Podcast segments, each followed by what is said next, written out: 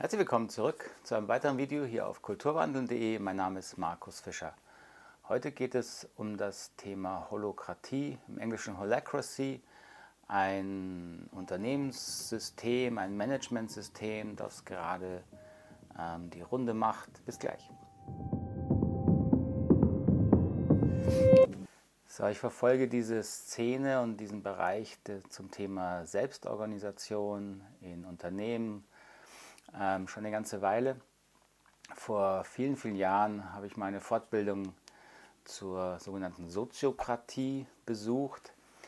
Und vor drei, vier Jahren plötzlich kam dann ein neuer Begriff auf den Markt, die sogenannte Holokratie, damals im Englischen Holacracy, von einem Herrn Brian Robertson aus den USA. Und als ich die ersten Veröffentlichungen dazu gesehen habe, dachte ich mir sofort, ups, das ist aber eine hundertprozentige Kopie der Soziokratie, die hier unter neuem eigenen Namen verkauft wird, was ja per se äh, okay ist, nicht schlecht ist. Äh, mich hat es nur dann daran gestört, dass Herr Robertson auch in seiner Veröffentlichung später dann wenig bis gar keinen Bezug auf den Vorgänger, die Soziokratie, genommen hat, geschweige denn ähm, auch eingestanden hat, dass seine Holokratie, so zumindest wie sie am Anfang war, eine wirklich eins zu eins Kopie der Ideen von Gerhard Endenburg und Kees de Birke, dem Gründer oder dem, den, den Gründervätern dieser Soziokratie war. Das hat mich persönlich ziemlich gestört. Ich finde es nicht schlimm, wenn man Dinge weiterentwickelt.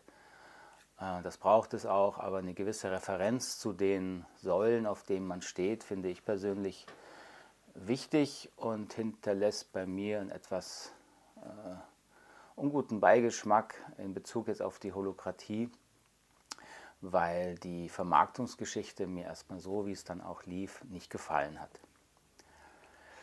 So, aber deswegen kenne ich sozusagen den Vorgänger, ich kenne die Struktur der Holokratie jetzt von der äh, von Literatur. Ich habe zwei Firmen beraten, die auch die Holokratie schon eingeführt haben, hatten oder damit gerade zu Rande sind. So, ich bin jetzt nicht der große Fachmann für Holokratie, ich arbeite auch in keiner Firma, die holokratisch strukturiert ist. Ähm, aber ich bin Experte für Selbstorganisation in Teams und Gruppen, weil ich damit lange, lange Jahre Erfahrung habe und denke, kann mir ein Urteil erlauben, was zumindest strukturell an der Idee gut ist und was man auf jeden Fall verfolgen sollte und wo es auch Schwierigkeiten, Stolperfallen gibt, die man dann beachten muss.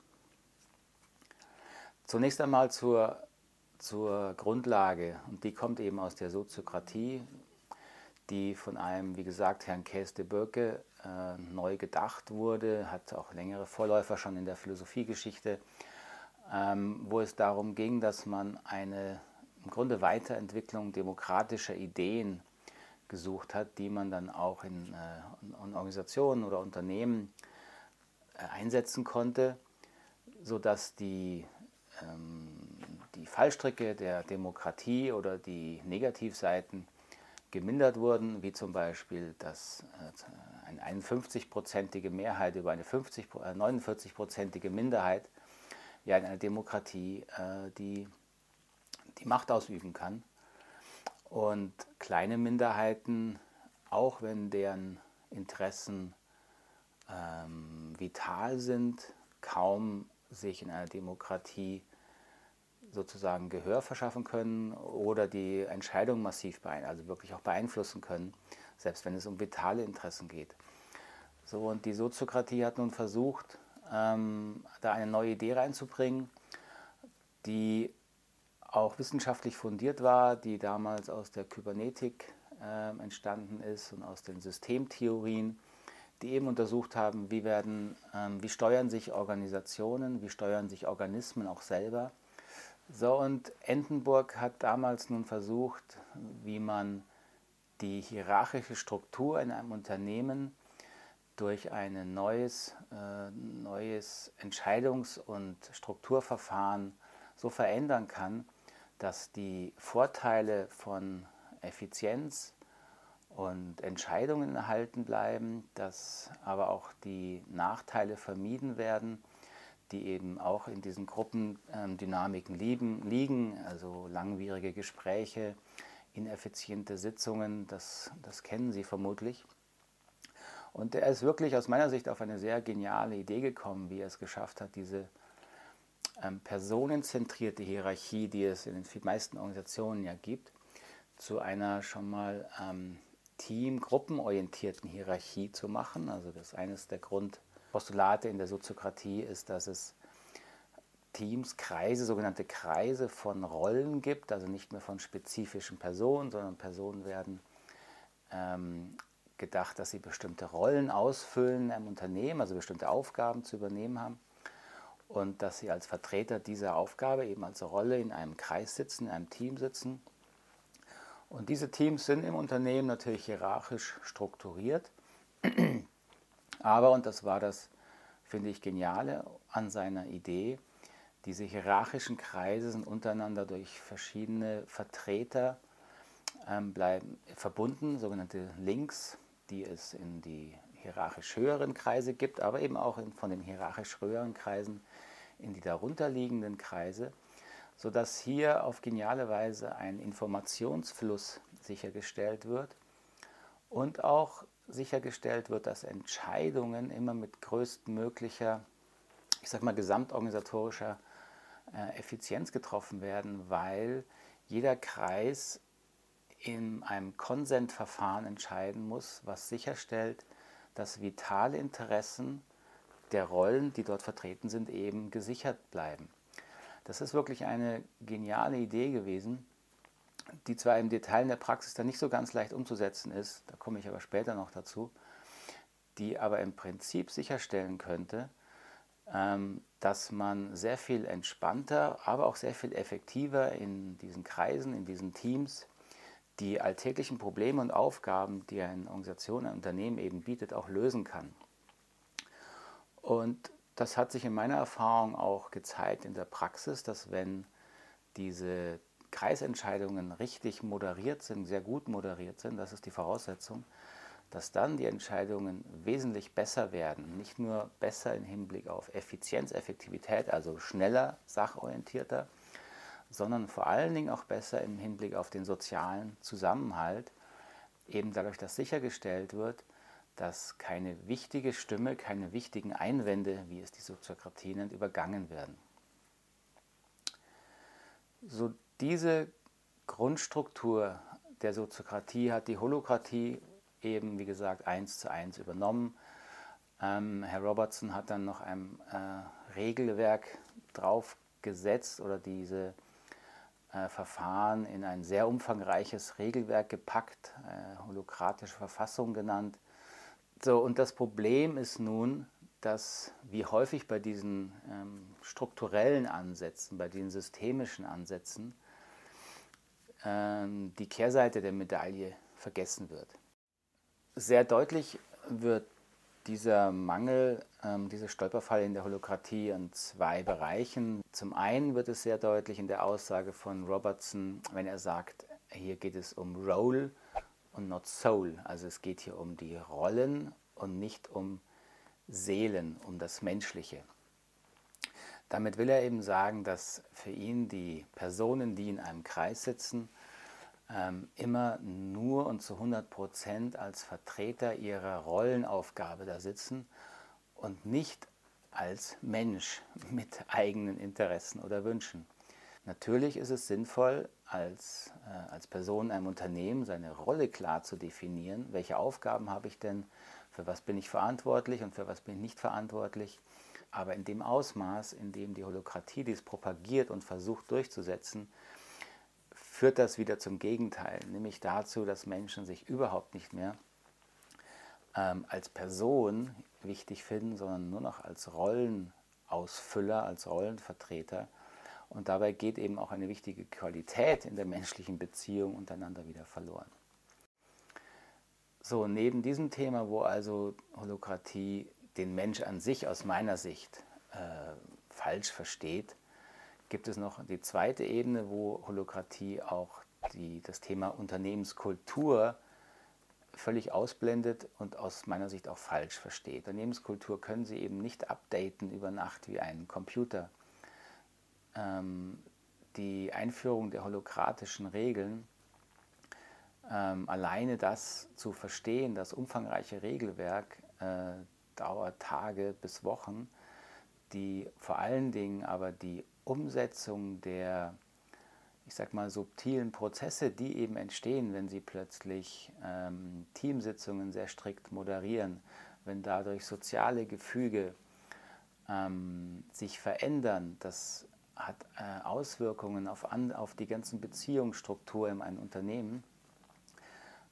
Und das wiederum hat Auswirkungen auch, wie die, der Prozess der Einführung einer Struktur wie der Holokratie überhaupt vollstanden gehen, also zustatte gehen kann diesen Bereich blendet ähm, Brian Robertson völlig aus.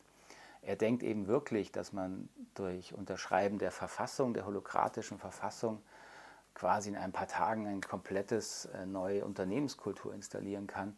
Und wie man auf so eine Idee kommen kann, ist mir völlig schleierhaft. Ähm, Tatsache ist, dass es in den Unternehmen, bestehenden Unternehmen, die versucht haben, Holokratie auf ihre äh, vorhandene Unternehmenskultur aufzupropfen oder einzuführen, massive Probleme gab. Also das größt bekannte Beispiel ist der Internetversender Sappos, ähm, dessen Gründer ähm, Tony Sie ja versucht hat, vor drei, vier Jahren das holokratische System einzuführen, ähm, gegen massiven Widerstand, wie sich dann eben herausgestellt hat, vieler Mitarbeiter, ähm, die das eben erstmal auch nicht wollten, aus verschiedensten Gründen. Teils bestimmt, weil sie es nicht verstanden haben, teils, weil es immer bei diesen Strukturierungsmaßnahmen, bei diesen Change-Maßnahmen, gibt es immer Vorbehalte und Misstrauen, ähm, weil natürlich Mitarbeiter befürchten, sie werden jetzt vielleicht noch mehr gegängelt, sie werden noch mehr kontrolliert. Ähm, also es gibt bestimmt auch unberechtigtes Misstrauen, aber es gab eben auch berechtigte ähm, Einwände von Personen, die gesagt haben, ich möchte gar nicht in dem Ausmaß ähm, mich hier ähm, auch selbst organisiert einbringen, ich möchte gar nicht so viel Verantwortung übernehmen. Oder auch von Personen, die Verantwortung übernommen hatten, also Führungskräfte, die ihnen dann weggenommen wurde, weil sie eben dann in einer hierarchisch anders strukturierten Organisation waren, wo sie diese Rolle nicht mehr ausfüllen konnten. Ähm, so im Laufe der Zeit, in der also dieses holokratische System bei Sappos dann eingeführt wurde, haben je nach ähm, Zahlen 20 bis 30 Prozent der Mitarbeiter das Unternehmen verlassen. So, das hat für mich sehr viel Sinn gemacht, wenn man versteht, wie eben äh, Unternehmenskulturen auch in Entwicklungsstufen wachsen. Das ist ja ein Bereich, den ich hier schon oft angesprochen habe, dass man das Thema Selbstorganisation ähm, erst ab einer bestimmten Reife auch eine Unternehmenskultur überhaupt ähm, ausprobieren, einführen kann.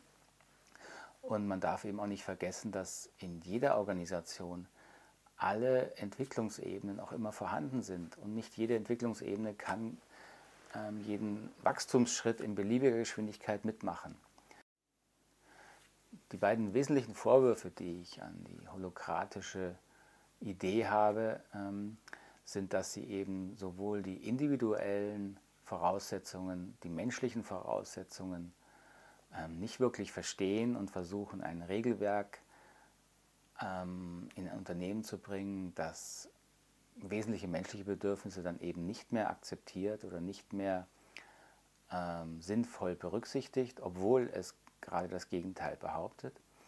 Und mein zweiter Vorwurf ist, dass es ein wirklich falsches und viel zu kurz gegriffenes Verständnis von Unternehmenskultur hat und versucht äh, durch das Regelwerk, durch die holokratische Verfassung ähm, eine gewachsene Struktur in einem Unternehmen komplett ähm, umzustülpen, ohne Rücksicht darauf, dass auch eine Unternehmenskultur wachsen muss und sich in gesunden Veränderungsschüben nur entwickeln kann und dass es dafür äh, einfach Grenzen gibt an, in der Geschwindigkeit und in der Intensität, in der das passieren kann.